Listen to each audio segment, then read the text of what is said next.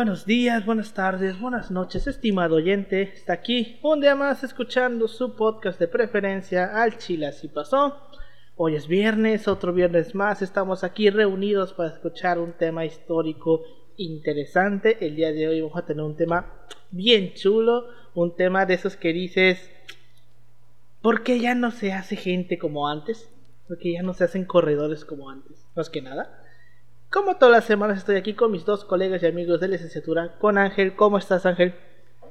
¿Qué onda, Alberto? ¿Qué onda, Yoshi? Pues ya listos otra vez para iniciar con estas hermosas grabaciones que tantos momentos bonitos nos dan y que el, internet no está preparado para ver.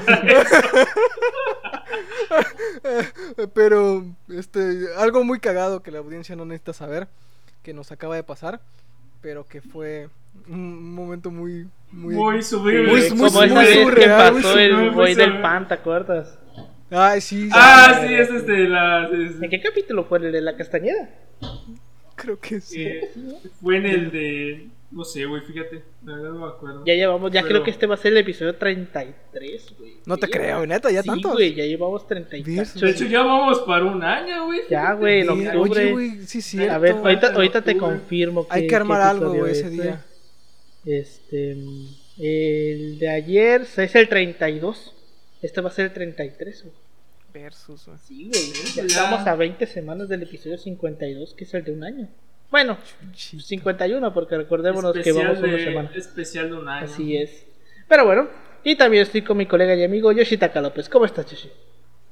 Pues ya sabes, Alberto, que ya sabes como cada sábado grabar este podcast de su preferencia para nuestra querida audiencia con todas las ganas del mundo, a pesar de que nos está llevando la chingada por el tema de tesis, pero pues, y por el semestre igual, y como dice Paulino, ya esperemos que regresar pronto en agosto primeramente, y si no contemplar la, la bella opción de la baja ¿no? temporal, De la pero baja- de la baja temporal, y solo dejar taller de investigación, digo, total, no, son cinco años de carrera, no son cuatro como mienten, Como dicen. habitualmente, entonces solo está, está siempre esa opción, esa bella opción que, que suena mal, pero pues es una buena opción, fíjense. Sí. Este, te ahorras muchos pedos de las clases en línea y que igual ya estoy harto ya. Pero pues aquí seguimos este, a pie de lucha y a dos... ¿cu- ¿Cuánto falta? Como un mes y medio para ya salir este y tener unas vacaciones apenas de 21 días. Pero pues ni modos. ¿Cuándo exactamente termina esta madre? El 16 de julio. Ah, pero yo digo que para esa fecha 6. ya terminamos todo, ¿no?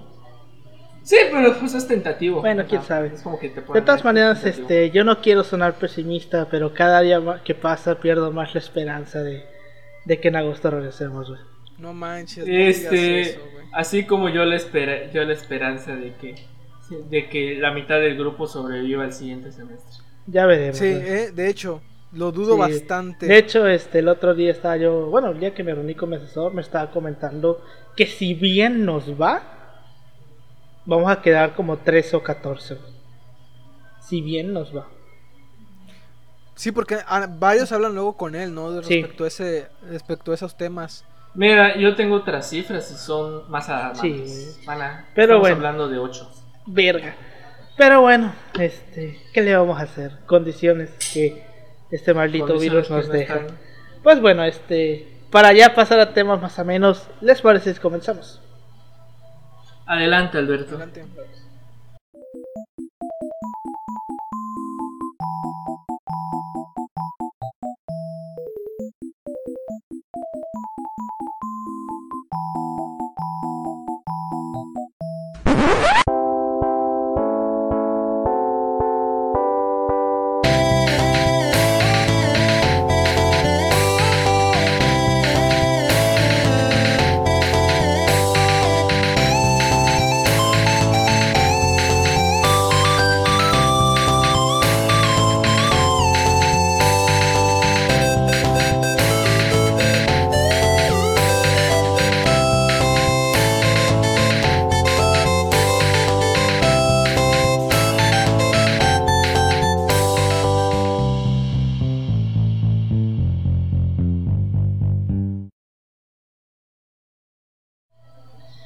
Bienvenidos al Chile Así Pasó, un podcast de historia mexicana y a veces mundial, donde su servidor, Alberto González, le va a contar a Ángel Paulino Chan y a Yoshitaka López una historia chusca, bizarra, increíble o surreal acerca de algún personaje, proceso o hecho acontecido en la historia.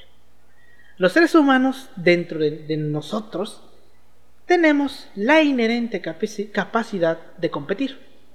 Competir entre nosotros es algo natural y totalmente normal. Esta motivación para competir llevó a que poco a poco fuésemos organizando eventos para ver quién era el mejor o para ver quién la tenía más grande. Los griegos, evidentemente, llevaron este concepto más allá. Ellos, en honor a los doce dioses del Olimpo, se reunían cada cuatro años en la ciudad de Olimpia a celebrar competencias deportivas para honrar a sus dioses. Los Juegos Olímpicos se dejaron de realizar con la decadencia de la cultura griega, y fue hasta finales del siglo XIX que un francés, inspirado en los mismos Juegos Olímpicos de la antigüedad que realizaban los griegos, promovió la idea de crear unos Juegos Olímpicos modernos. Aún así, los primeros Juegos Olímpicos, como todas las cosas que apenas comienzan a sentarse, fueron un total y completo desmadre.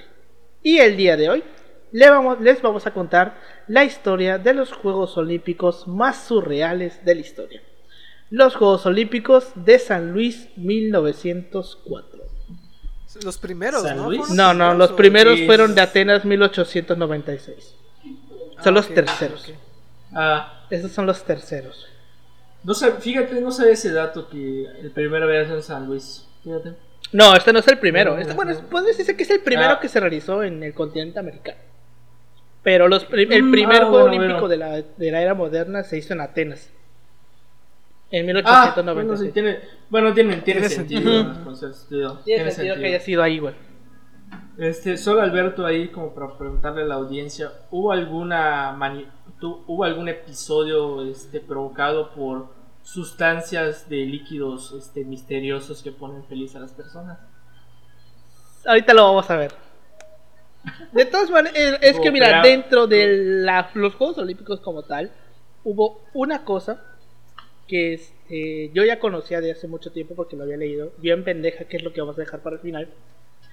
Y desde que iniciamos el podcast yo dije, un día de estos voy a hacer un episodio de, de eso. El problema era que hablar solamente de este, de esta, de esto que yo estoy diciendo, es muy corto. Es este y aparte de que es muy corto por la época 1904, güey, no hay tanta información. O sea, se sabe qué pasó, se sabe algunas que otras cositas interesantes, pero no se tiene la información completa.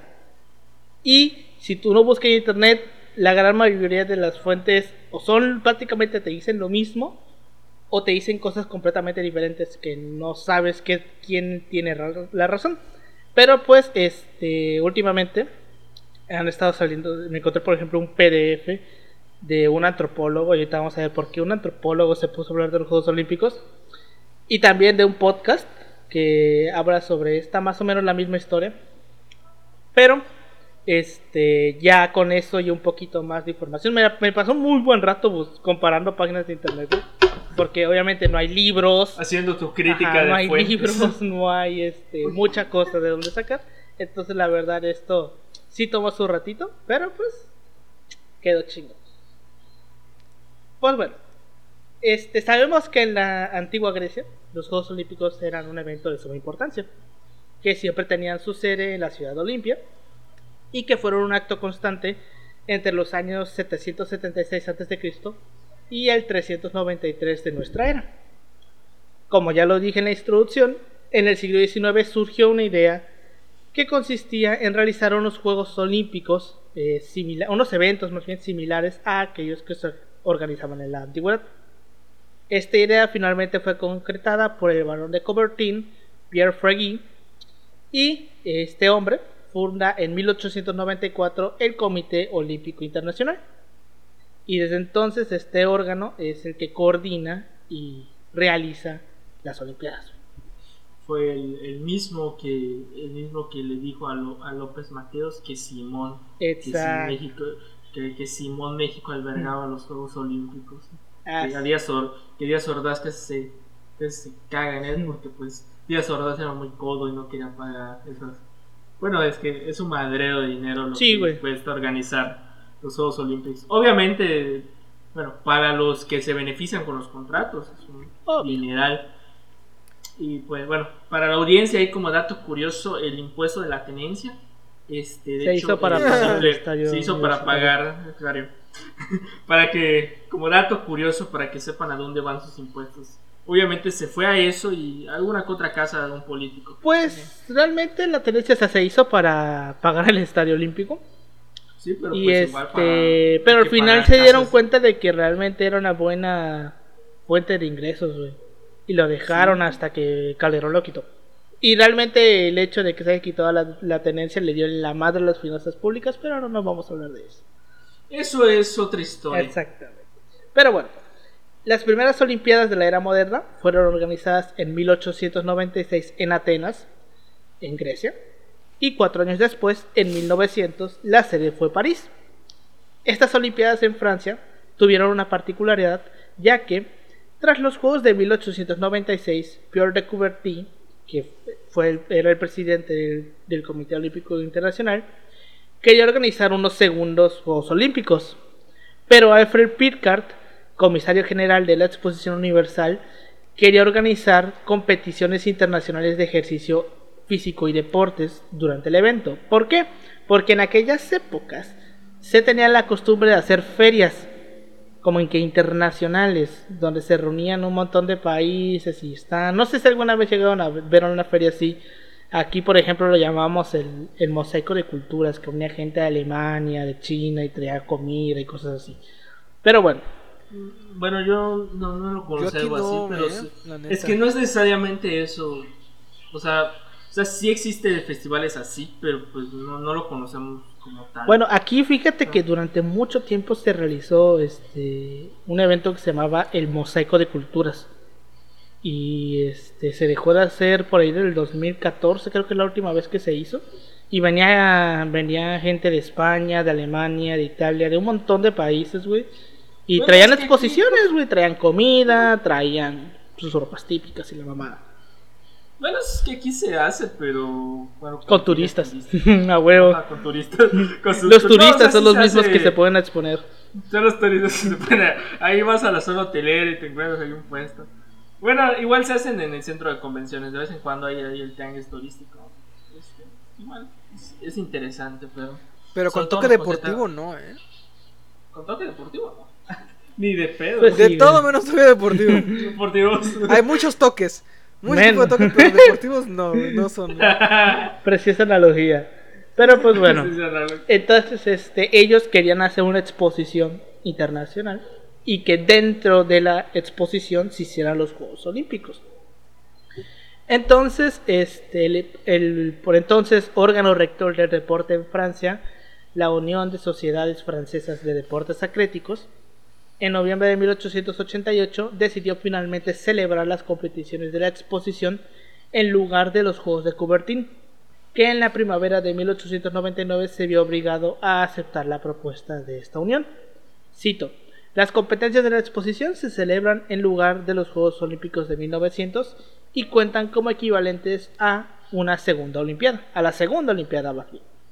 Pero como eran eh, juegos que estaban dentro de la feria, no hubo ceremonia de apertura ni de clausura. Las pruebas se desarrollaron a lo largo de cinco meses y estos eh, eventos no se les considera como tal en documentos oficiales como Juegos Olímpicos. Entonces, este, incluso muchos atletas ignorarían, incluso, algunos hasta su muerte, que habían competido en los Juegos Olímpicos. O sea, eh, eh, no los reconocieron, Pedro, vaya, o sea, Lo negaron. fueron los segundos, pero no los reconocen oficialmente, por así decirlo. Pero bueno, si esto nos parece bizarro, agárrense que se van a caer de cool con lo que pasó en las Olimpiadas de 1904. Para comenzar, la ciudad de San Luis, en Missouri, era pequeña. No era una gran metrópoli eh, como lo que es hoy en día. Por lo cual en un principio no figuraba como una contendente seria para ganar la serie.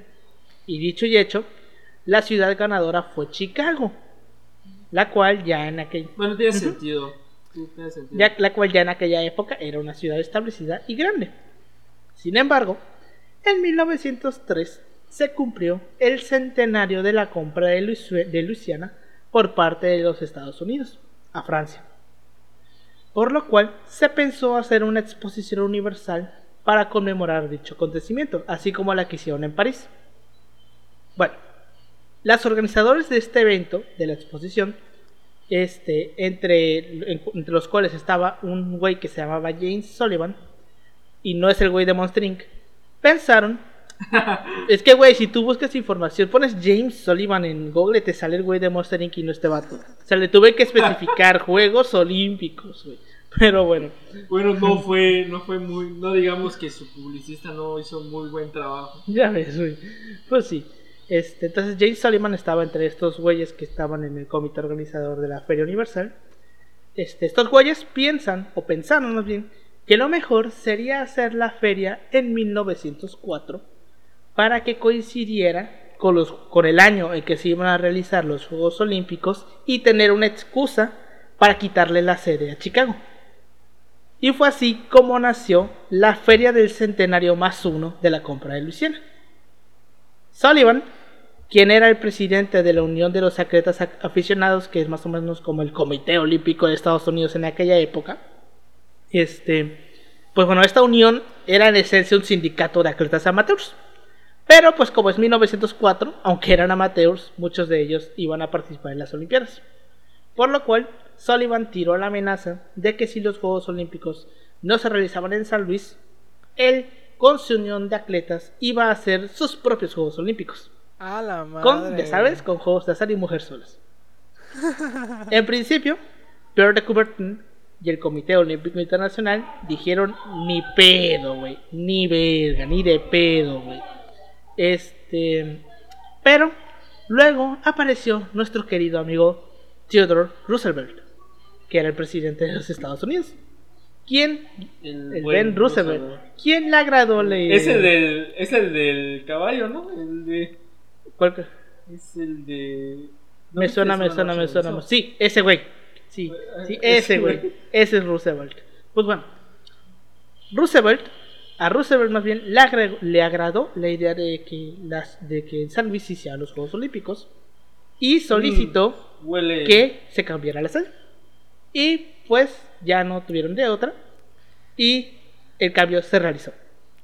Aún así, Coubertin decidió que San Luis chingara a su madre y que él no iba a poner sujeta en sus Olimpiadas. Se negó a asistir. Dijo, vale, les cambio la sede, pero chinguen ustedes a su madre, yo ahí no me voy a poner.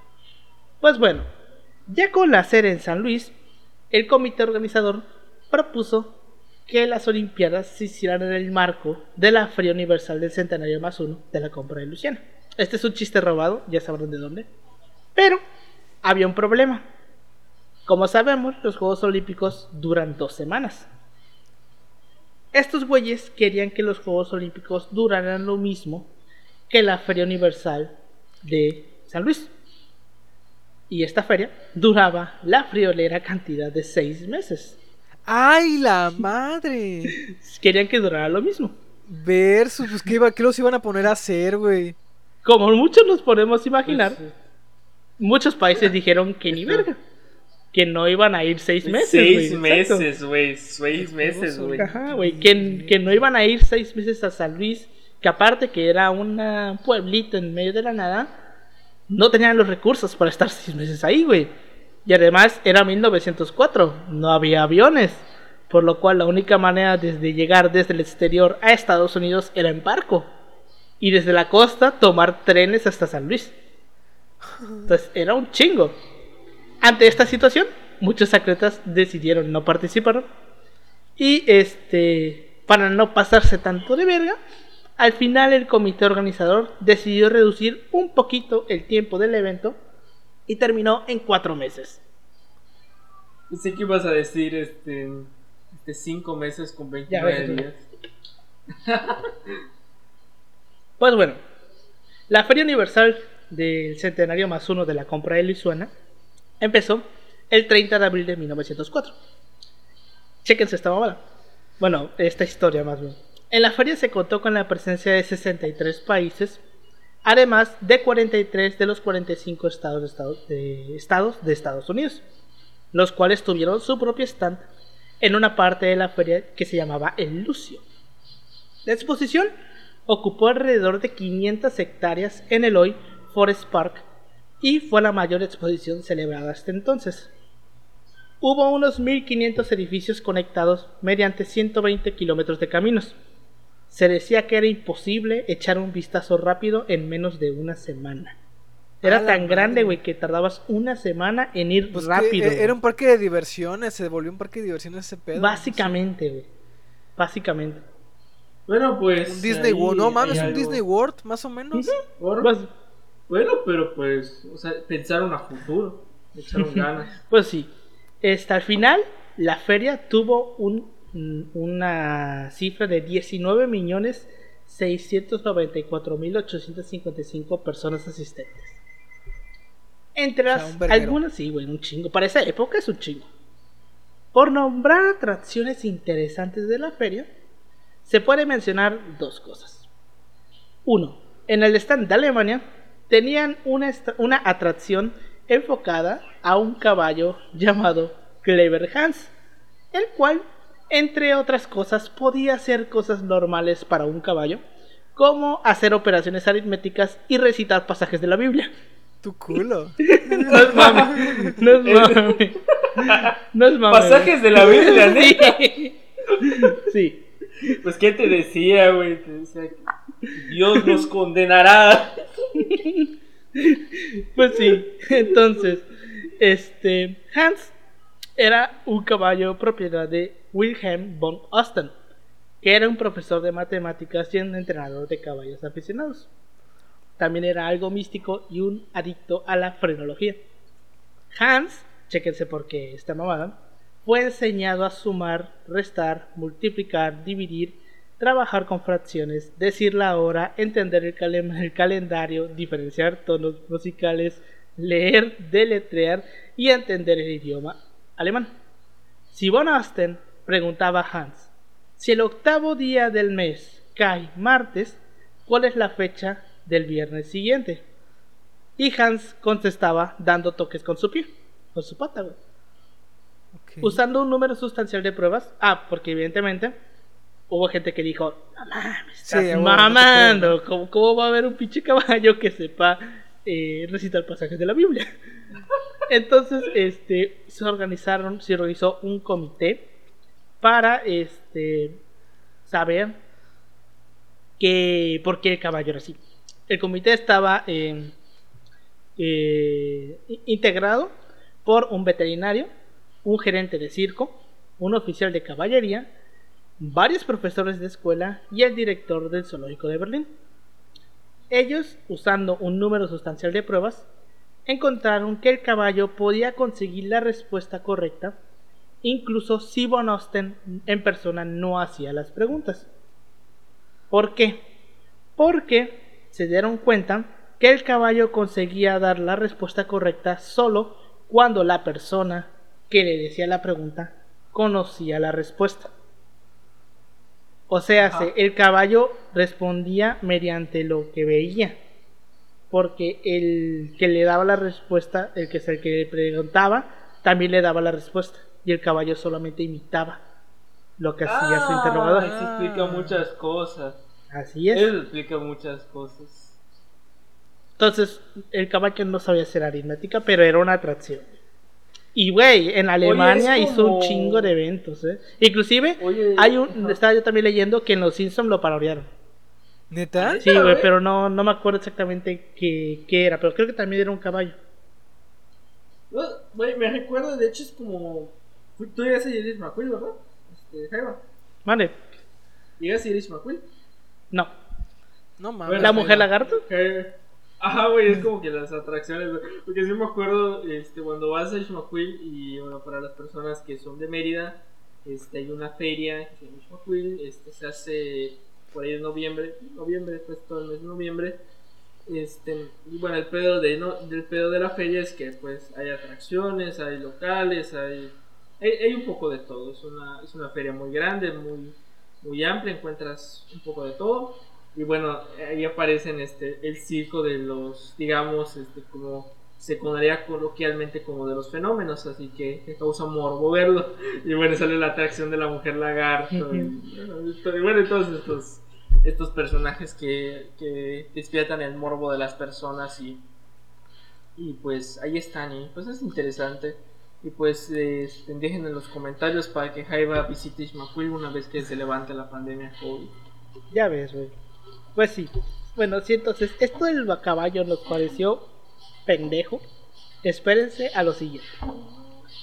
Frederick J. B. Skiff, organizador de diferentes actos y exhibiciones de la exposición, sostenía que el desarrollo humano había culminado en las razas y culturas occidentales y su consiguiente dominio mundial. Porque, hey, es 1904, aquí hay racismo Etnocentrismo. y racismo. De este modo, organizó dentro de la exposición un museo viviente con presencia de individuos de diferentes etnias y grupos raciales del planeta, como inuits, zulúes y más de 50 tribus de indios norteamericanos, expuestos a modo de un zoológico humano, formando así la mayor concentración de pueblos no occidentales jamás reunida hasta entonces. Algunos de los indígenas expuestos al público, como varios igorotes de Filipinas, fueron obligados a vestirse al modo occidental por modo del presidente, por orden del presidente Roosevelt, para evitar las críticas de un eventual fracaso en su labor de civilizar Filipinas, recientemente pacificada por los Estados Unidos. A esta atracción le a llamaban a esta atracción le llamaban la Villa Filipina. O sea, pusieron gente a vivir ahí y los usaban como atracción para que vieran cómo vivían. Los No manches. Bueno, es la época, ¿no? O sea, la Sí, época. pero aguanta, blancos, todavía hay más. blancos en el siglo, inicios del siglo XX. Siglo XX, sí. Pero aguanta, todavía hay más. Porque también los organizadores llevaron a cabo los llamados Juegos Antropológicos, en los que se Juegos antropológicos. en los que se pretendía mostrar al mundo las diversas razas, blanca aparte, claro, que esa no estaba eh, protagonizada en ninguna expo- exposición indignante, compitiendo entre sí en un, en un espectáculo nada edificante. Como es el caso de los Kafir, que los obligaron a correr en maratón, se reclutó a competidores eh, entre las personas de los diversos stands de los países, turcos, sirios, indios, scouts, awins de Japón, cocopas mexicanos, zulúes de Sudáfrica, negros diversos, pigmeos, o sea, básicamente lo que hicieron fue Un poco de todo. que fueron a los stands, dijeron, hey tú, ¿quieres correr un maratón? Simón, y se lo llevaban, güey. ¡Ay, Ponían a correr, güey, indígenas, güey, para que vieran cómo, cómo se comportaban al modo occidental, güey. O sea, imagínate. Güey, qué pedo, imagínate. qué pedo. güey. Pero aguanta. Deportivamente fracasaron por completo, evidentemente, realizando marcas ridículas en carreras, saltos y lanzamiento, que evidentemente ninguno de los participantes eran deportistas y la mayoría ni siquiera sabía lo que era el ejercicio físico entendido a la manera occidental. Güey, pues no, pues Qué no cagado, chingues, ¿no? güey. O sea, qué cagado Güey, que es una- güey, un evento deportivo. Y... Así que es, Güey, es que es como, es como cara de güey, a ti te contrataron solo para llevar el agua y te dicen, güey, tienes que coger un maratón, güey. Dices, no, güey, no chingas, güey. Eh, Yo a eso no me dedico, güey. No ves, no ves este que. No ves que estoy un año en clases en línea, güey. Ya no tengo cómo decir. aguanta, porque los organizadores se llevaron una mayúscula sorpresa, ya que los pigneos, que eran este eh, un grupo indígena que se suponía eran eh, grandes cazadores de elefantes y gacelas, no dieron ni una sola flecha en, en los tiros con arco. Y O sea, pero. y en sentido contrario, un, in- un indio argorota filipino fue capaz de subir a la resbaladiza eh, a una resbaladilla de casi 15 metros en menos de 20 segundos. güey. Bueno, son estos estereotipos, güey. Sí, güey. Güey, ahorita que dije estereotipos, ¿te acuerdas del episodio de South Park, güey? Cuando Carmen ar- armó su banda y a este. Qué de- chulada, güey. Token, token. Token. Le dice, el token, bajo. este, trae tu, Trae tu bajo. el bajo. Ah, trae el bajo, trae el bajo. Trae el bajo. Y yo, pues yo no tengo bajo. Token, Negro, tienes negro. que tener un Tú bajo debes traer bajo. en tu, en tu Y dice- sótano. Y, güey, no. y, le, y le dice, y después cuando está tocando, este, le dice, te toquen, toca tu, este, el bajo. Y él dice, pero yo no sé tocar eso. Toque, te lo repito de nuevo. Este, este, este, eres negro, tocas bajo. Y le dice, este. Me cagan tus estereotipos. racistas. Sí, me enfermo. Pues racistas. enférmate, pero toca ese maldito bajo. Y güey, toca bien chingo. Güey, me recuerda esa mamada, güey. Sí, güey. Pero bueno, eso es lo que podemos mencionar en la feria. Pero agárrense, porque ahora viene lo que pasó en los Juegos Olímpicos. Porque esto, es- aquí todavía no habían empezado, ¿eh? Era ahí. Aquí, o sea, recuerda que la Feria. feria duraba seis meses y los Juegos Olímpicos cuatro. Aquí todavía no han empezado los Juegos Olímpicos. Pasando ya a los Juegos Olímpicos, estos comenzaron el primero de julio de 1904. Fueron eh, los primeros Juegos Olímpicos donde se entregaron medallas de oro, plata y bronce para el primero, segundo y tercer lugar, respectivamente. Participaron 651 atletas, 645 hombres y 6 mujeres, de 12 países diferentes, compitiendo en 91 eventos de 16 deportes. Por ello, los organizadores distribuyeron las pruebas deportivas durante más de 4 meses. A pesar de las enormes inversiones de dinero en la organización, el número de atletas participantes procedentes de, de otros países fueron de tan solo 42 personas. Muy poco, de hecho. De 151, 42 eran de otro país. Y los demás Pregunta, eran ¿fueron gringos. mexicanos? No, Ah, no. el jefe Díaz no, Ya no ves. le agradó No, mucho. no autorizó. No autorizó, Entonces imagínate, pues, güey, 651 atletas, 42 este, extranjeros y los demás gringos. O sea, imagínate. Los organizadores apenas lograron interesar a los atletas de Europa en cruzar el Atlántico en barco para participar en el evento.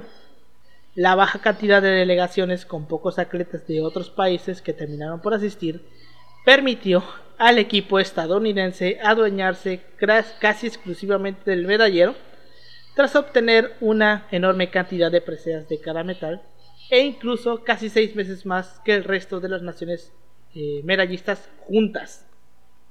Para que nos demos una idea, güey, de este desmadre, Estados Unidos consiguió 242 medallas, 79 Ajá. de oro, 83 de plata y 80 de bronce.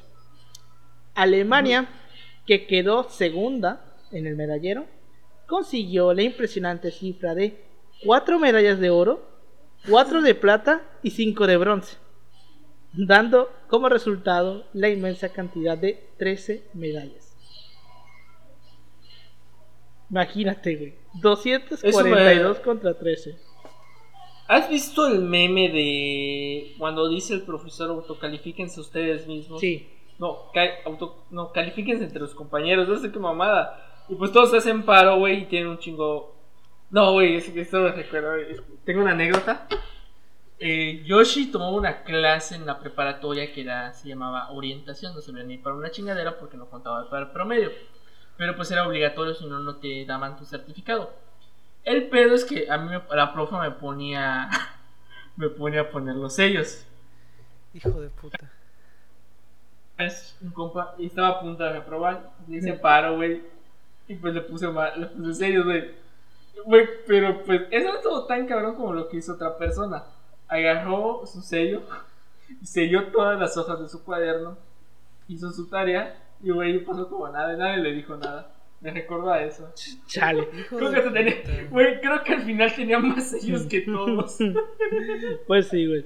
Estas 242 medallas conseguidas por los Estados Unidos hasta el día de hoy siguen siendo el Es un récord, récord, ¿no? el récord de Hijos, no, mayor pues sí, medallas conseguidas por un país en una sola edición. Ah, Pues, ves Ciento- que era contendiente, güey, casi, casi, güey. Si lo- si lo ves así. 117 años y no ha sido roto este récord. Aquí se rompieron varios récords. No, no, no, cu- no cuenta, güey. No cuenta, güey. O sea, no cuenta. O sea, es inadmisible. Es como ¿sabes? básicamente este. ¿Qué Juegos Olímpicos? Creo que fueron los de Los Ángeles 1986, creo. 88. 84 creo que fueron.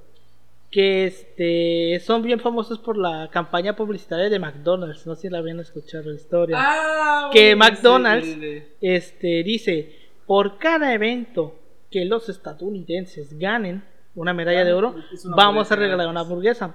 Pero eligieron, güey, o sea, era, aplicaban restricciones. Los eventos que daban eh, hamburguesas eran los eventos que mayormente ganaban los soviéticos. O sea, estaba trucado. El pedo fue que los soviéticos boicotearon, güey, el evento No te y no creo. fueron. Entonces, Ah. casi todos esos eventos los ganaron gringos, güey. Y puta, que creo que McDonald's perdió como miles de millones de dólares en, ese, en esa promoción. De hecho, este, de hecho, los Simpsons por Ajá, güey. el episodio, ¿no te con? Krusty. Este, Sigue.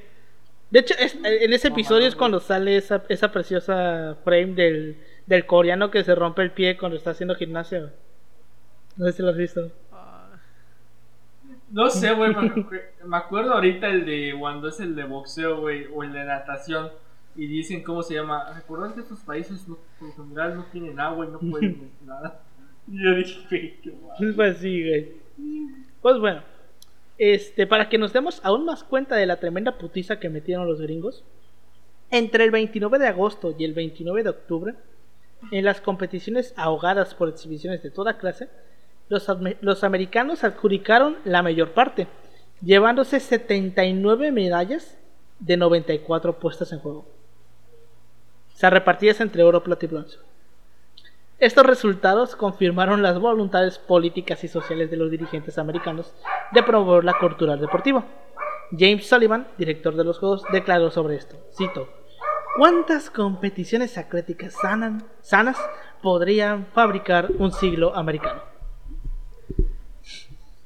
Pues sí, este, como ya comentaba, hubieron 18 disciplinas, entre las que se destacaron el boxeo, en masculino y femenino, siendo la última vez que se reali- realizaría la rama femenina hasta 2012, güey. ¿Neta? Sí. Yo pensé que eso ya era como de los 80s, No. 90s, el box femenino. No, el box femenino olímpico, olímpico, olímpico, Ajá, fue hasta olímpico, 2012, olímpico. güey. O sea, m- 1904 con esta olimpiada. Ajá, hasta Y luego hasta 1912. 2012. Hasta 2012.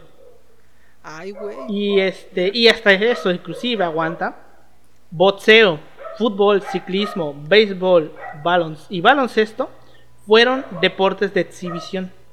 O sea, sé que no se entregaron medallas. Ajá, solo fue así Ujú. amistoso.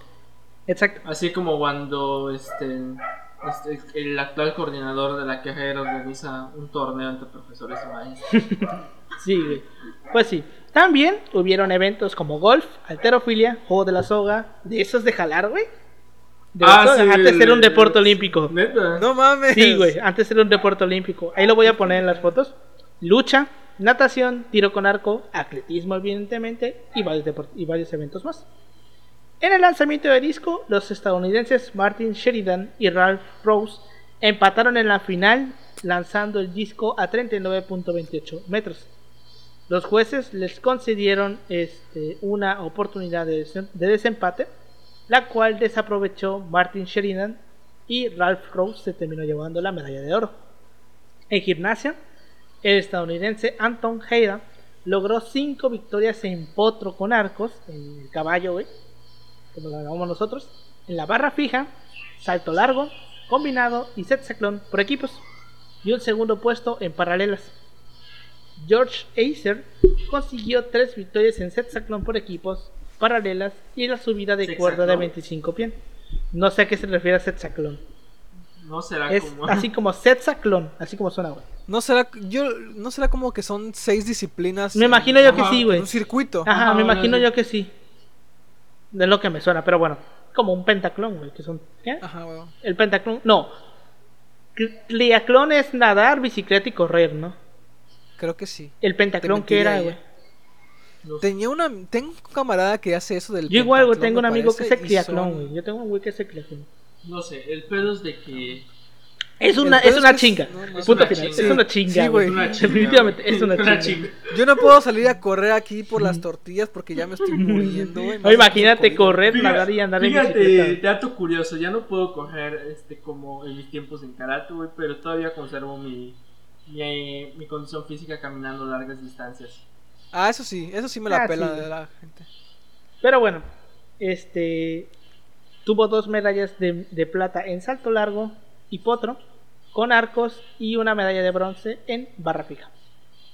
El estadounidense eh, Arky Han, apodado el Meteoro de Milwaukee, ganó las competiciones de 60, 100 metros y 200 metros lis- lisos, fijando una nueva marca olímpica de esta última especialidad en 21.6 segundos. Este récord se estaría sin batirse por 28 años. Hoy en día creo que el récord de los 200 metros está como en 2 o 13 segundos. güey. Imagínate. Pero bueno, este. Pero sin duda, después de todas estas competencias, la más surreal y estúpida que pasó en este cagadero llamado Feria Universal del Centenario más uno de la compra de Luciana barra Juegos Olímpicos fue el maratón. El maratón. El, maratón. es el de caminata, ¿no? En aquellos tiempos era más de correr, trotar, güey. Todavía no Ok, era ok. como que Algo- caminando, algo estar de la verga. Y Ca- caminan bien extraño, ¿verdad? Es- es Nunca he que- entendido por qué, güey. Yo Es no que- sabía que había gente que, que se me- cagaba ahí, güey. Sí, güey. Sí, güey. Yo, no- yo, yo Es jamás que, me hubiera ¿Cómo se imaginado. llama? Es que sabes qué es lo cagado. Que te pueden descalificar por dejar de hacer el movimiento, güey. O sea, con, una es vez que te muevas, güey, mamás te, te descalifican. Para la audiencia, eh, bueno, pueden ver el capítulo de Malcolm en el medio, en donde Hal este, compite contra un individuo en caminata. Y sí, ahí te muestra literalmente cómo tienes que caminar y está medio raro, güey, pero pues está, es, es algo curioso, la verdad, este, este, en sí, el, el tipo de deporte. O sea, es- bueno, tiene su Sí, chiste, o sea, pues puede sonar una mamada, güey, pero pues supongo que da sus beneficios. Sí, o sea, este. En, la- en esta época no era de ir caminando así. O sea, era básicamente trotar. Trotar, correr, caminar, como pudieras. El chiste era hacer el recorrido. Pues bueno, agárrense para esta bonita historia. La carrera fue llevada a cabo el 30 de agosto de 1904. Se correrían 42 kilómetros. La salida fue a las 3.03 de la tarde, teniendo una temperatura de 33 grados. Rico. O sea, para este tiempo es un chingo de calor. Pues es un chingo de calor, aunque sea, Aguanta. o sea, Aguanta, todavía hay más. Al calor se le sumó las culerísimas condiciones del terreno, ya que, hey, era 1904, no había pavimento, por lo cual los caminos eran de tierra, los cuales tenían una fina capa de alrededor de 6 centímetros de polvo. Además, en los 40 kilómetros solamente había un solo punto de rehidratación que estaba en el kilómetro 20. A la mitad, ¿no? Ajá. Más o menos. Para que nos demos una idea del cagadero que fue esto, de los 32 participantes, solamente llegaron 14 a la meta. Agua y, agárrense. Entre los participantes se encontraba Thomas Hicks, que era el favorito para ganar la carrera. Pero también había otros participantes como Fred Lors, quien era un total desconocido ya que nunca había participado en maratones. También había un cubano de nombre Félix Carvajal y había un sudafricano que se llamaba Taunyane. Que a este güey, básicamente en Sudáfrica, después de la guerra de los Boer que vimos en el episodio del Apartheid, este, el güey trabajaba de mensajero, de cartero. Entonces no había manera de llevar las cartas más que en persona. Entonces el güey estaba acostumbrado a caminar largas distancias, güey, porque él En llevaba esas cartas. condiciones culeras. Exacto. Entonces le dijeron, hey, ¿quieres ir a Estados Unidos a hacer un maratón? Simón. Y se lo llevaron. Jalo. Pues bueno, el primer corredor en caer fue William García, originario de California. Al inicio, García iba súper chingón, llevaba la delantera.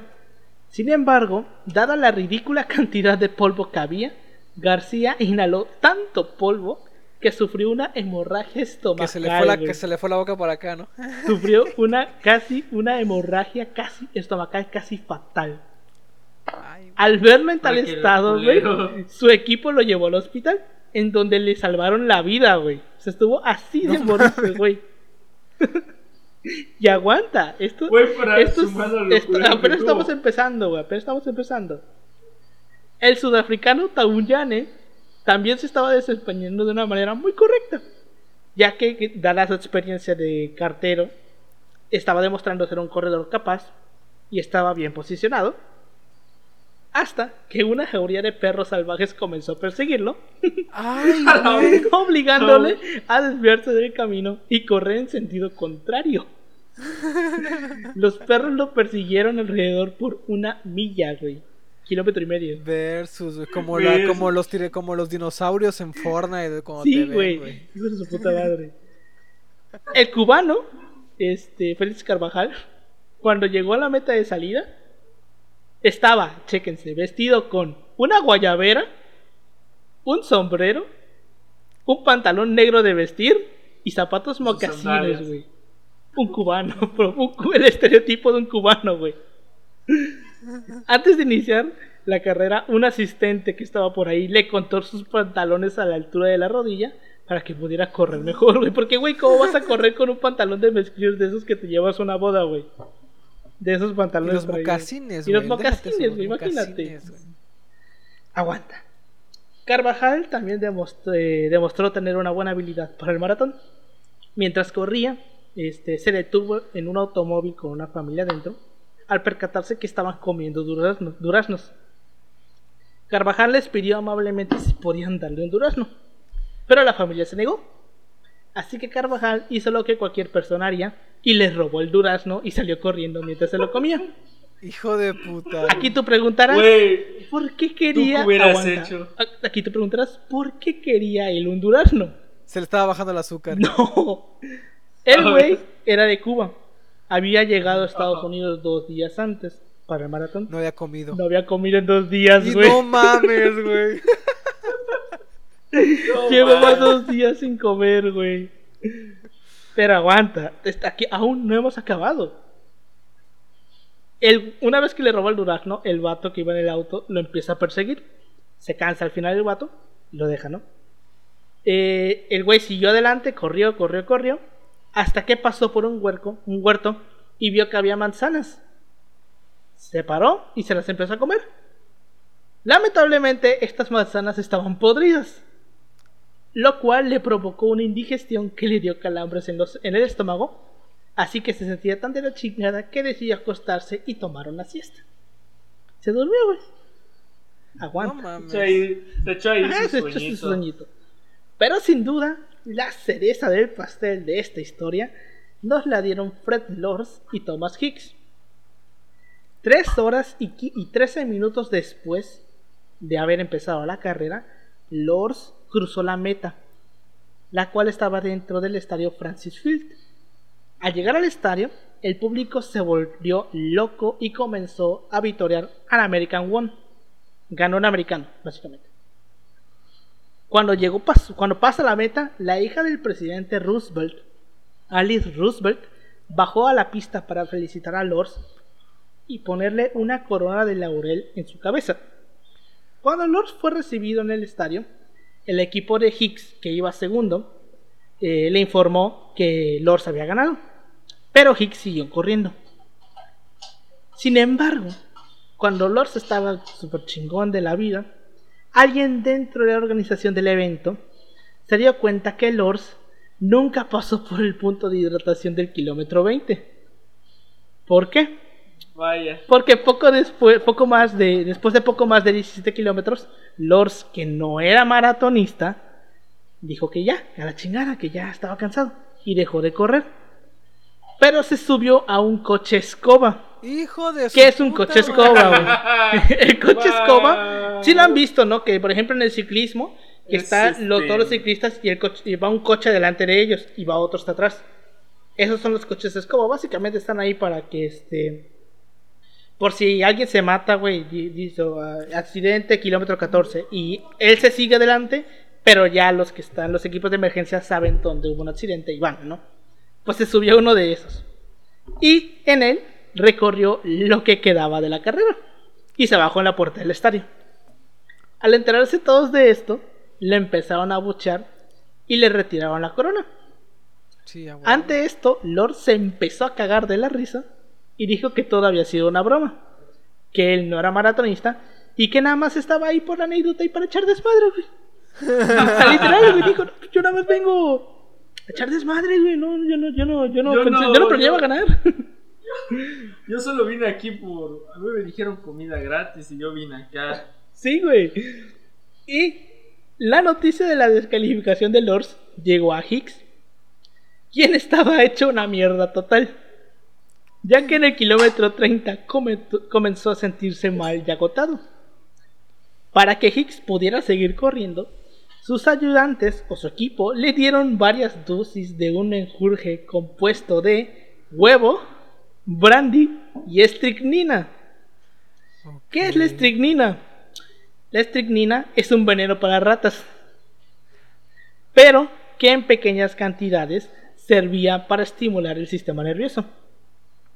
Hicks siguió corriendo, luchando contra todo, al punto en que mientras corría comenzó a delirar y pedía que le, y pedía que le dieran más del menjurje. Pero sus ayudantes le dijeron que no, que ya no le iban a dar más.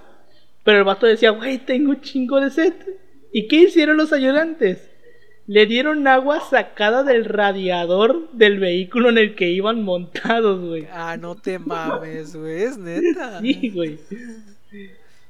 Sí, güey, siguió corriendo. Y que ya llegó un punto en el que el vato decía, ya, güey, ya no quiero, ya, no, ya, güey, ya. Pero su equipo le motivaba a seguir.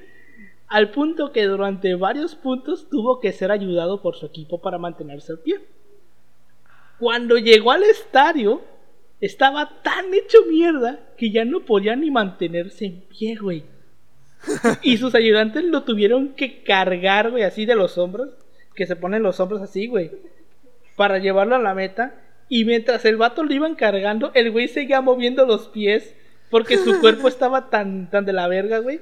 Que ya solamente se movía por eh, no morirse, güey. Por impulso. Por morir- ¿no? Exacto, por, por impulso. Ya eran movimientos involuntarios, güey.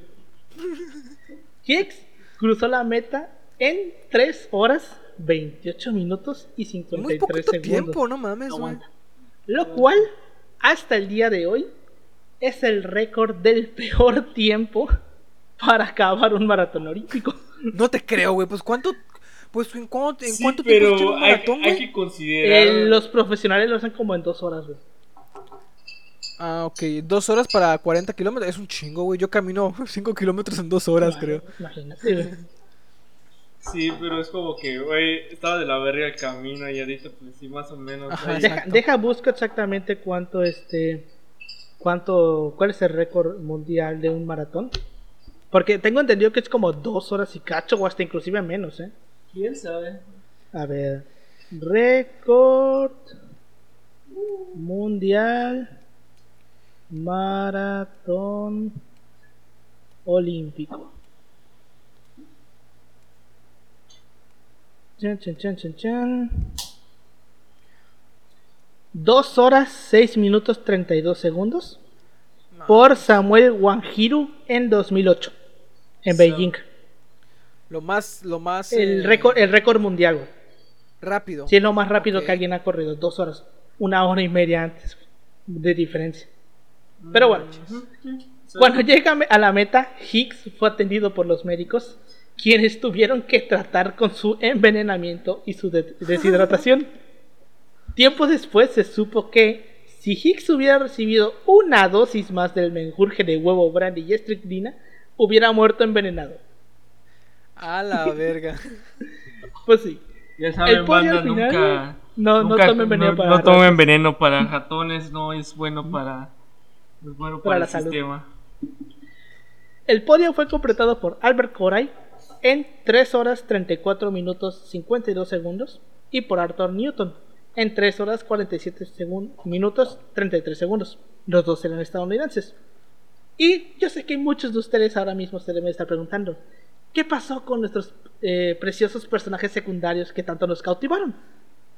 Félix Carvajal, el cubano que se robó el durazno y tuvo calambres en el estómago por comer manzanas podridas, llegó cuarto. Cuarto Ah, no, lugar. No hay registros oficiales de su marca, pero se estima que pudo, eh, se estima que pudo rondar las cuatro horas. Mientras que Taunyane, el sudafricano, que fue perseguido por la jauría de perros, terminó en noveno lugar.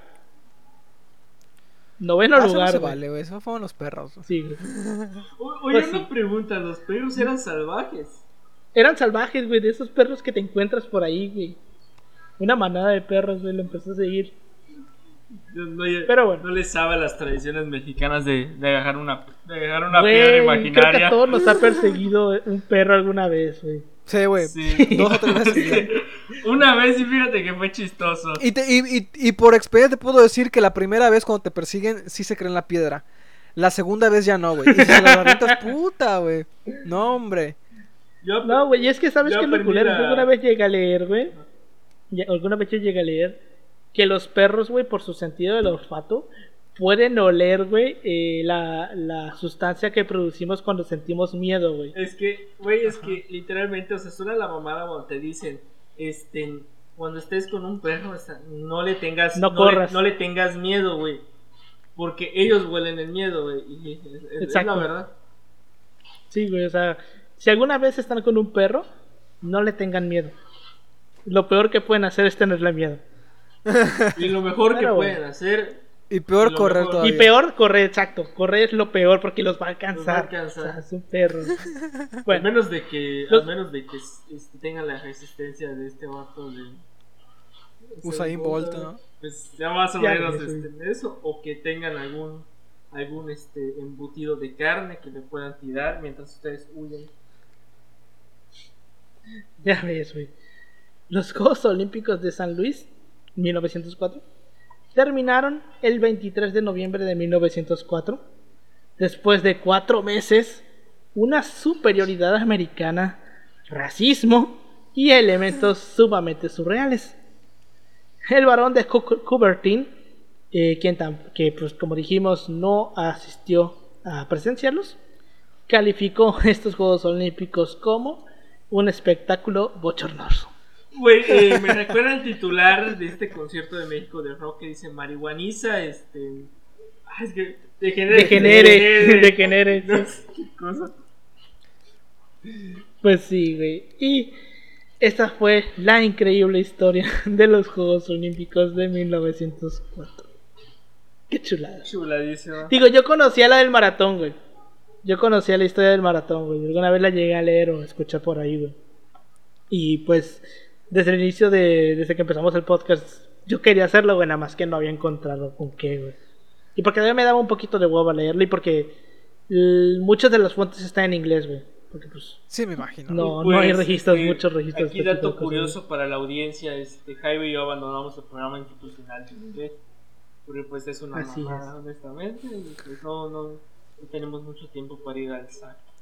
De hecho, dato curioso, aquí en la modalidad virtual te cuentan las horas en plataforma, lo equivalente a las horas que hacíamos en el SAC. Ah, aguanta, güey. Este. eh, corrigiendo el dato. El récord mundial, lo, que dijimos que era el récord mundial, no es el récord mundial, es el récord olímpico. Porque una cosa es el récord olímpico y otra cosa es el récord mundial. El récord olímpico se hace en, el en los Juegos Olímpicos.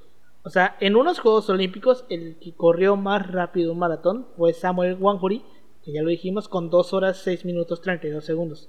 El récord mundial lo tiene un güey que se llama Eliud Kipchoge, que corrió, eh, me, más, me suena más keniano, que corrió el maratón en 1 hora 59 minutos 40 segundos. No. No, no muy lejos del, del récord, ¿eh? Pero, güey, ¿una hora? Es keniano, es keniano, güey. Es que los kenianos, de hecho, hay un video muy interesante sobre por qué los kenianos, este, o por qué la, la, ge- la gente de esa zona, principalmente de África, güey, tiene cualidades específicas para. Yo tenía para- un amigo, mira, para te voy a- atletismo, te voy a. Y no tiene ahí. nada que ver con el racismo, ¿eh? No tiene nada que ver. O sea, real- es un- real, Un güey. camarada muy mierda, güey. Y a la neta, que banda no sean así. Pero esa es anécdota personal, güey. Cuando vi los Juegos Olímpicos en la preparatoria, tenía un amigo que era la mamada, güey. Eh, el vato lo decían backpack porque estaba Ajá. jorobadito y parecía que podía sacar cosas de, de su espalda.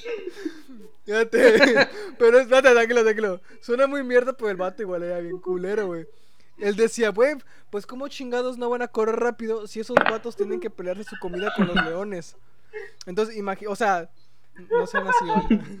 Y eso no es, no es una explicación oficial, güey. No es una, Bueno, no que yo sepa, este, Jairo, según yo, bueno, esto yo, yo lo he escuchado, güey, no sé qué tan cierto, pero es como que hablan de, bueno, las etnias que tienen esta, esta cualidad de, de tener la piel oscura, por lo Sí, o sea- general pueden coger más rápido, mientras que las personas de tez más blanca, Tienen más resistencia, más más aguante, más que nada. Es- esa es la diferencia. No es que corran más rápido, es que aguantan más. Por eso también ves que mucho mucho tiempo los esclavos negros eran los que usaban para hacer ese tipo No, de bueno, cosas. bueno, Los bueno, trabajos forzados porque aguantaban más. geográficas de África igual tendremos que ver qué pedo. Ajá. O, o los tenían como, como, como, cas- como capataces por lo mismo, o sea, porque imponían y todo ese pedo. Sí, güey. Y es que te digo, me acuerdo yo que hay, hay una zona de Kenia, güey, que este es un es como un valle, un cañón, güey, que está a un chingo de altura, que es como que de, de esa zona han salido los mayores corredores de, lo- de los de Kenia, güey. Y no es por algún tema de racismo o algo, sino que dentro de esa etnia que nacen en ese lugar en específico, nacen con cualidades físicas especiales, güey, que les permiten correr más y aguantar más. O sea, como que sus piernas, güey, ajá, sus piernas, güey, son como que diferentes y su sistema respiratorio recibe mejor el oxígeno que el de una persona normal, güey. O sea, por la altura, de hecho. Es eso sí, por la altura, pero es que la también apa- es la altura más sumado a su propia etnia, güey. Porque si, Ajá. por ejemplo, alguien de algún maratonista aquí en México quiere entrenar, se puede ir a Toluca, güey. Y vete a la verga si en Toluca no agarras condición, güey. Toluca está como a 2500 metros de- sobre el O nivel del el mar. caso de los Ramuris, güey. De, ajá, de O sea, los rarámuris. son De los rarámuris. porque ellos recorren distancias muy largas por cuestiones em, no sé, no, no recuerdo si eran religiosas o cuestiones también de poca de poco desarrollo del país, o sea, que hace que tengan que como son zonas muy apartadas, la forma en la que ellos se desplazan es pues caminando porque no Sí. hay otro medio en condiciones muy culeras y eso te da una te les da resistencia física. Bueno, es como esta Pero adaptabilidad, este- por ejemplo, como dice Alberto, de la etnia y bueno, esa adaptabilidad obviamente los, eh, bueno, los, los infantes que nacen, este, bueno, ya, bueno, bueno, es esta teoría de la evolución de que el más fuerte se adapta, y, bueno, tiene sentido que, el- el- bueno, este, el- bueno, los que nacen ahí, este, tengan esta capacidad física de aguantar más la chinga de correr este maratón. Pues sí, güey, es que, este, ahorita que estabas diciendo tú de los rarámuris, me acordé de, no es un meme como tal, sino de una imagen, güey, de alguien que está en un grupo de compra y venta, que dice, eh, alguien me vende una malla deportiva, de, pues una malla, Ajá, sí.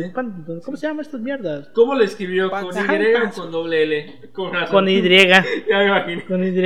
Entonces un culero le comenta una foto de una persona de la Sierra Tarahumara corriendo un maratón y le sirve, no te, no te sirve una Tarahumara deportiva. Banda, banda, sé que es chistoso estos chistes, pero no lo No hagan hagan, esto, no lo hagan estos hagan, chistes. O sea, esto yo lo estoy diciendo porque lo vi, no porque nazca de mí. Güey, en los grupos Diferente. de compra- en los- Es diferente, no nace de mí. compraventa, Sale cada joyita.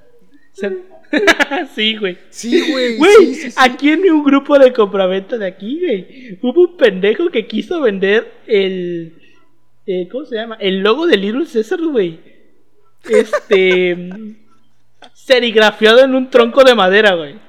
Güey, ¿quieres que Sí, te cuente algo peor, güey? Pura de pedo. Este, a uno de mis profesores de la secundaria, creo que era de inglés, me dijo que, no sé, creo que fue en mercado, este, un vato estaba vendiendo no sé qué mamada.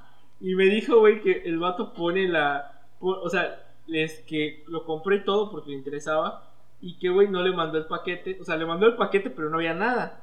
Y le dice, güey, ¿y por qué no hay nada? Y le dice, güey, es que yo te estoy vendiendo la imagen, esta imagen. Y yo que, y de pronto se quedó con cara de, ¿qué pedo, güey? Y al final se lo chingó, se lo chingó Mercado, güey. Quedó Pues sí, güey, este... Sí, güey, de los, de los grupos de compra-venta sale cada joyita, güey. Preciosa.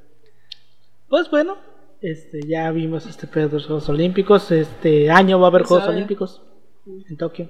Si es que no pasa nada extraordinario, según dicen que sí. De hecho, de hecho, De hecho, ya falta poquito, falta como un mes, ¿no? este, porque pues.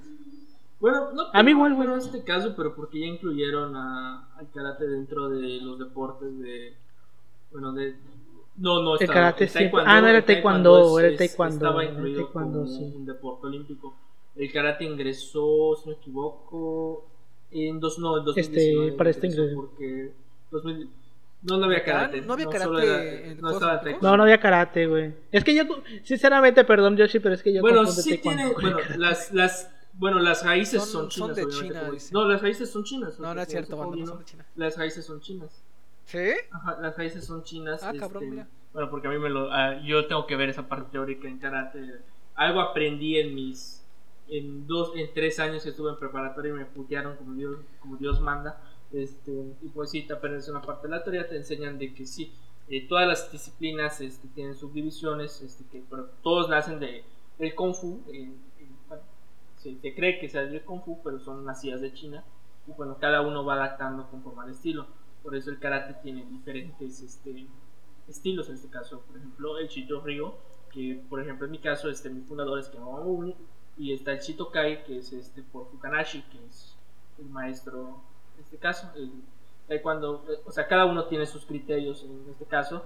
El karate, gracias a la, a la Confederación Mundial del Karate, la WKF, este, pues lograron un convenio, pues al final sí se incluyó para los juegos que iban a hacer en 2020, pero pues ya veíamos 2021 y pues, pues no, no.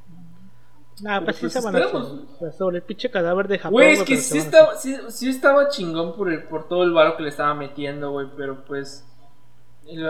Déjate el logo, güey. era magnífico Ay, el logo. sí, güey, güey. el logo, güey. El era logo precioso. 2020, Japón 2020 estaba hermoso. Güey, era una, es que era una esperabas, tenían, tienen los mejores ilustradores del, ca- que- bueno, sí, del mundo, güey, del manga, del De mono, hecho, de manga, los mangakas. Los mangakas, güey. Sí, güey, fíjate que yo siempre he sido de esos morros eh, nerds, güey, que les gusta ver ese tipo de cosas. Es que güey. fíjate... O sea, sobre todo las ceremonias de inauguración, es que güey. es- O sea, yo sinceramente, güey, eh, vi la de Beijing, güey, me levanté a las 4 de la mañana, güey, a mis 7 años para ver esa mierda. La de Londres, güey. La que no vi eh, fue la de Brasil, porque... No sé por qué, pero Brasil siempre va a causar una animadversión muy grande, güey. No me gusta Brasil como país, no me gusta Brasil como cultura, güey. Entonces decidí por voluntad propia no ver esos Juegos Olímpicos. Que Aparte que le fue de la Ajá. chingada a México, güey. Gracias Peña Nieto. Este, fue de la chingada a México en esos Juegos Olímpicos, güey. Y entonces ahí sí de Brasil no vi ni ver. Fíjate, de No vi que- nada, güey. Nada. Ni siquiera el fútbol vi, güey. Porque te digo, me caga, me caga Brasil como cultura, güey. No sé por qué. Siempre me ha cagado. El portugués, güey. Ya, bueno, ya, saben, No lo este, para la audiencia, este Alberto queda vetado oficialmente de todos los torneos de... de persona no grata, brasileña. Cuadri en Oaxaca y Guerrero. Este, bueno, vayan a Brasil, no se sorprenda de ver este, una foto de Alberto tachada en, este, en los anuncios de, de la, llegando al aeropuerto. Como la de Garfield. Bueno, de hecho, eso me recordó una foto de este, cuando no acreditas inglés para quinto semestre. Es Issei, y está tu foto. Oye, pero si te pagan un viaje a Brasil no vas a decir que no, ¿verdad? Eh, quién sabe. Capaz me matan. En, capaz Güey, me matan no, por ahí en la favela, güey. No te va a pasar nada. A lo mucho. A lo mucho, No a lo mucho nada, terminas en culo. un grupo de compraventa. Güey, pues, me acordé, güey, Cuadri, güey, siendo Oaxaca, nombrada no- Oaxaca, persona no grata en Guerrero. Oaxaca fue en Guerrero, fue en Oaxaca, Oaxaca no me acuerdo fue en los dos. Oaxaca, Oaxaca. En el sur. Güey. En el sur. Pues sí, güey, pues que fue básicamente producto del tweet ese de que decía que si México no tuviera que cargar con Oaxaca y Guerrero seríamos de primer mundo. Yo no quiero, yo no quiero de, Y eso, y, Eh, y- tu y, oye, y milagro yo que no incluyó a Chiapas. nada, ¿eh? pero este Don Porfi es Don Porfi es oaxaqueño y, Ya ves, güey. este, y Benito Juárez. güey. Benito Juárez también. O sea, sé que es magnificarlos, güey, pero mínimo Sí. Don Porfi sí le metió ahí ganitas al país. Se chingó unos guantos, a, se ching- creció la desigualdad económica, pero pues... Bueno, no negamos de que hizo buenos avances al país. Pero pues siempre hay que matizar. Al- Algún día hablaremos del porfiriato. Sí. Algún día hablaremos del porfiriato. Sí, güey. De hecho, este año vamos a tener, bueno, por lo menos ya tengo dos episodios, este, dobles programados, porque este año se cumplen, este, aniversarios importantes. Bueno, el de- Que no Ah. les voy a decir cuál. Ah, el de Tenochtitlán ¿no? Ajá. de La caída de Entonces, Tenochtitlán. bueno, ya De una vez chingue su madre. Cuando sea junio, en junio vamos a hacer episodios dobles de la conquista y en Sí, septiembre vamos sí. a hablar de la independencia. Sí, por los 200 años de la Tengo mucho de la material, independencia, fíjate. vamos a mandar a chingar a su madre Iturbide. Este, vamos a Y mandar a chingar a su madre Iturbide, güey. mexicano. Cada vez que respires, chingas a tu madre. Así es. Sí. Así No, es. déjate, güey. A los Güey, es neoimperialistas, que güey. Yo, no sé, güey. yo no güey, sé, güey. no. Yo, yo, yo no sé, yo no, no me cabe en la cabeza cómo hay gente, güey, que defiende a un cabrón que puso impuestos por cada perra ventana que tenías en tu casa, güey.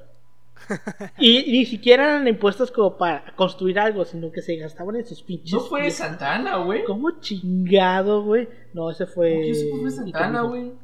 Y, Iturbide, No, que yo tengo Santana, entendido que güey. Iturbide fue el güey que puso las. Según no, yo güey, fue Santana, Iturbide. güey. No, güey. Según ver, yo es. Santana, Yo recuerdo que era Iturbide, güey. Es que también Santana también puso eh, Y fiestas vendió la mesilla para una pendejos, estatua. Pero. Güey, vendió. eh, es que, es que unos Vendió dicen. la lo una- ah, Ajá, pero, güey. Es que unos decían, no, es que Santa Ana vendió la mesilla, pues, por porque quiso. Y realmente Había fue presión, porque. Estados Unidos era, véndemela o, o me la vendes, cabrón. Pues, bueno, hemos invertido esos milloncitos en algo productivo, pero pues una estatua. Y al final creo que se la chingaron a Santana. Y de ¿A hecho, quién? por ejemplo, me acuerdo que cuando lo sacaron de la pre. ah, no te digo, mames, sí Santana, fue güey. He vivido, he vivido, En he un vivido, engaño. este, Engañado. Un Bueno, engaño, no, pero también me acuerdo que Iturbide puso impuestos pendejos. Iturbide no logró conciliar partes, güey. Ese fue su pedo, güey. Y pues dijeron, no, no, no, no, no. Y lo mandaron. Y desde eso somos una república federal. Algunos momentos Pues sí, güey. centralistas. Unos apoyaron un segundo imperio que. Bueno, este, para la audiencia pueden leer la. Es la de Erika Panini, si no me equivoco, es la de para mexicanizar el segundo imperio. Que es, hay una lectura interesante para. Para este dejar de. De un lado los mitos y, y seguía que estás cagando de risa por, por lo de Carla. ¿no? Persona, hija de- Me, me da risa porque ahorita ya no le dijiste por el nombre de hace rato para evitarte ese chiste, güey. Porque justamente Yoshitaka estaba hablando de esto fuera de cámara. Y me imagino yo que la autora se llama Carla Carla Erika. Erika. O Erika, Carla Erika. El chiste es que hace rato eh, Yoshitaka lo- la llamó Carla Panini. Y Paulino y yo nos empezamos a cagar de risa por obvias razones. Chinga tu madre Carla Panini. Chinga tu madre Carla Panini. Y ahorita ya la llamó Erika para evitar ese chiste. Pero no se la libró. Yo solo escuché Carla Panini, güey. Dice, "Ya me Erika Panini, güey. A huevo. No, pero para, pero para la audiencia tiene Pero esa bueno. lectura interesante que nosotros leímos para México moderno y contemporáneo que nos plantea muchas cosas de su imperio y te das, te das cuenta de que Maximiliano pues, no hizo gran cosa que digamos. Es que tampoco tuvo gran oportunidad Bueno, de, sí, pero pues, bueno, es como esta hipótesis de que si Juárez hubiera aceptado su su o sea, acuerdo que iba a ser como su primer ministro. Pero pues Juárez les dijo, no, hay- ne, ne, ne, yo soy el presidente y que me jodes. Ahorita que dices primer ministro, en lo que está pasando la patrulla por aquí enfrente de mi casa, este me acordé de un cuento de ¿quién fue? José Emilio Pacheco. Sí, fue de ¿Cuál- José Emilio Pacheco. cuál de todos? Que se llama El dictador nunca muere. No. El caudillo nunca Caudillo murió. Nunca murió. se llama. Básicamente lo que hace es que él crea un México paralelo en el que nunca mataron a Obregón. Neta, güey. Y te cuenta, güey, que Obregón se volvió un dictador, que este se volvió presidente vitalicio, le cambió el nombre a, Ciudad Obregón a Ciudad de México, este, y que justo murió un 2 de octubre de 1968 y que mientras unos estaban súper celebrando que se había muerto por fin el tirano y este otros estaban llorándole y la gente fue al zócalo a celebrar que ya se había muerto Y el primer ministro, Díaz Ordaz, decidió reprimirlos. Está muy ¿Neta? chingón el, el cuento, súper cortito, güey. Te lo lees en 10 Lo voy a minutos, buscar, Está muy perra, eh, muy verga el cuento. el- Está muy Eh, El caudillo bueno, nunca muere. Güey, es que de de José Emilio Pacheco. este, Está Pacheco muy que, chingón, güey. Bueno, el texto por referencias, batallas en, en desiertos, que es este. Sí. Que básicamente desierto, se puede resumir en la Me- foto de este Jimmy, de Jimmy De Neutron, en, el de su amigo Karma con la mamá de de y la mamá. No. Le quiero ponchar a tu mamá el libro. Pues sí. Pues bueno, ya. Se los voy a pasar, ahorita lo voy a buscar porque está chingón, güey. Está, digo, menos de 10 minutos te cuesta leerlo. Está muy cortito. ¿Cuántas páginas Es un son? cuento corto. Pero bueno, este, con esto llegamos al final de este episodio muy divertido. Ya hacía falta un episodio de estos, güey. Este, opiniones sobre el tema, Pau. ¿Qué fue lo que más te sorprendió de este pedo? Al Chile todo porque yo nunca había escuchado estas Olimpiadas. Yo en temas deportivos soy un cero a la izquierda, güey, la neta. O sea, ni, ni de fútbol mexicano sé. Entonces es bastante surreal. Porque uno no se imagina cosas así. O sea, uno tiene la imagen de las Olimpiadas muy así excelsas, güey, llenas de bombo, de platino. Y que no, no, no creo que no haya sido el caso aquí. Pero lo que te, te muestra esto es lo que pasa cuando pones a un político, güey, o a, o, a, o a vatos así nada que ver, güey, a hacer competiciones de este tipo, güey. Definitivamente. Y, y, pero- y- y a, pa- y a pesar de eso, eh, em, la sorpresa de que gente que no se dedicaba a este pedo, pues logró acercarse mucho a, a, a récords que ahorita pues son como que enormes, ¿no? De, pero ese del maratón de dos horas, el récord, o el de una hora cincuenta y tantos. 59. Vaya, pon tú que una persona que no se dedique a ese pedo lo haga en tres horas, 42 kilómetros, Ujú. al Chile, al Chile está muy cabrón. Sí, pero es que también hay que tener en Con cuenta estricnina que y todo, ¿no? Con, la- con las drogas y ese desvergue, pero. Hicks se me había pasado. Hicks era heladero. Era un No heladero, güey. mames. No mames. Era un heladero. Pero es, que también hay que tener en cuenta, era 1904. Todavía como que el deporte no estaba muy profesionalizado como tal. Hoy en día eh, un amateur sí se hace el maratón en 3 horas. Neta. Sí, güey. Yo ni de pedo me hago en tres horas ese pedo. ¿eh? Obviamente, juro. amateur me refiero a alguien que sí está acostumbrado a correr, o sea, sí, güey, pero que no es O profesional. sea, Ajá, güey. o sea, todavía no ingresa a lo no mames, profesional. yo tampoco agarrearía 3 horas, güey. No nosotros. Güey, no, sí. para que te pongas un ejemplo. A mí en la prepa, en un primer semestre, me dijo un, llegó el güey que era responsable de las Olimpiadas Deportivas y dijo, eh, no me acuerdo qué día de octubre, vamos a hacer un selectivo de atletismo. Para los que se quieran apuntar a ¿Te correr, metiste? teníamos que a huevo tenía que ir a aguanta, a huevo teníamos que llenar una, un número de gente por salón. O sea, no era como de que por si quieres es, es voluntariamente voluntad la o fuerza. como le decía yo. Ajá, exacto. El chiste es que eh, muchos evidentemente dijeron que ni, ni de pedo, pero a mí me dijeron, güey, está todavía disponible 1200 metros. En, en, ajá, o sea, carrera de 1200 metros. Yo creo que, Simón, güey, sí jala. Porque yo iba al primer semestre, todavía no tenía tanto tiempo que yo había dejado de hacer deporte como tal, güey. Este, entonces no estaba tan de la verga. Dije, Simón, güey, ponme. Era eh, cancha, le, eh, pista Ah, sí, olímpica, ¿eh? sé. Eran tres vueltas 1200 metros, güey. Vete Sí te entiendo. verga, güey. O sea, aparte de que estaba, estaba lloviendo, güey. O sea, corrimos bajo la lluvia. Yo sin lentes, porque evidentemente no, voy- o sea, no voy a andar con lentes corriendo bajo la lluvia, güey. Sin lentes, güey. Bajo la lluvia. Estaba el perro aguacero tan fuerte que no veías más allá de 5 metros frente a ti, güey. Estaba así de cabrón la lluvia y así estábamos corriendo, güey. Yo me acuerdo que cuando llegué, terminé cuarto, creo. Este, cuando llegué, yo nada más vi como un brazo salió del, del, de, como de la niebla, güey. Me dio un botecito de Gatorade y dije, ya, chingo a su madre, ya cabe. Lo agarré y me tiré al piso. Estaba Sí te entiendo, güey.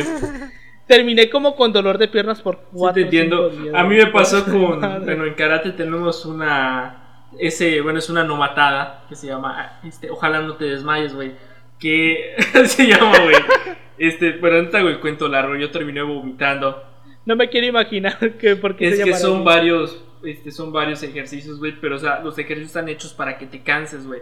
Y hay unas putas gradas, güey, y en las gradas Ujú. tienes que igual hacer ejercicios. Y bueno, aparte de la serie de circuitos y este tienes que tienes que igual este con tus compañeros tienes que hacer los ejercicios. Si tu compañero se está muriendo, güey, tienes que ayudarlo para que no se muera. Y si está más está más gordito que tú, es porque hay que saltarlo, hay que hay que ver que no se caiga sobre ti. Y bueno, fue un pedo.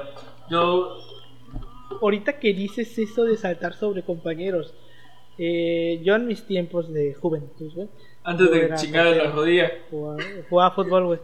Ajá. Bueno, realmente yo dejé de ser portero cuando me dieron el rodillazo en la, en la, en la barbilla. en la, en la barbilla, güey. No sé si les conté esa historia.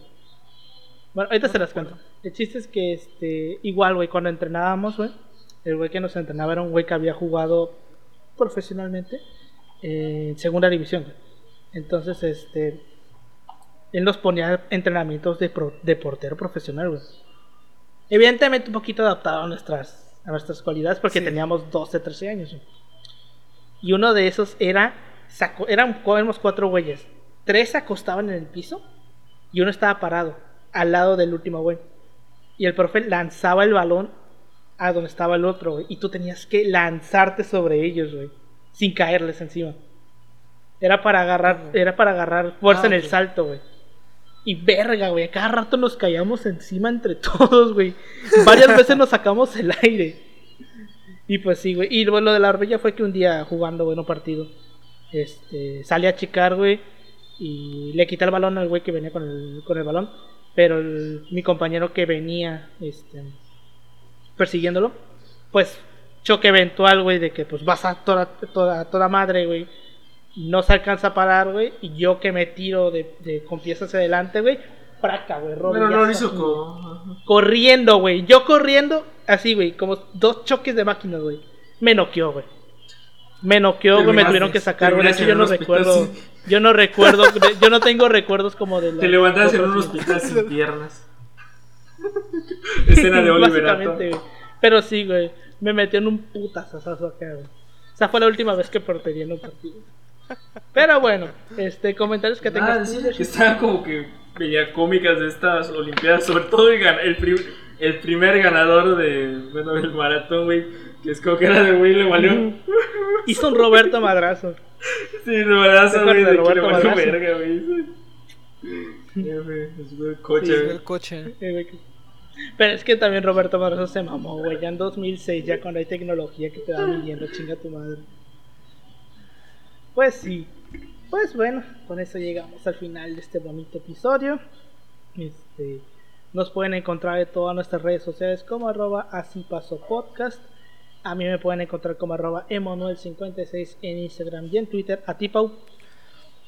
A mí como Pau- Paulino Chan, creo, Ángel Paulino Chan en Facebook y en Twitter y en Instagram como A mí Pau-3cc. me pueden ¿A ti, encontrar en Yoshi? Instagram como yoshi.270 no, 28.07. Sobres. Y pues ahí, si algún día les preguntan que si es neta que un maratonista ganó un maratón después de envenenarse con veneno de eh, ratas, ustedes le van a decir que Chile así pasó. Muchas gracias por la, la próxima. Hasta luego.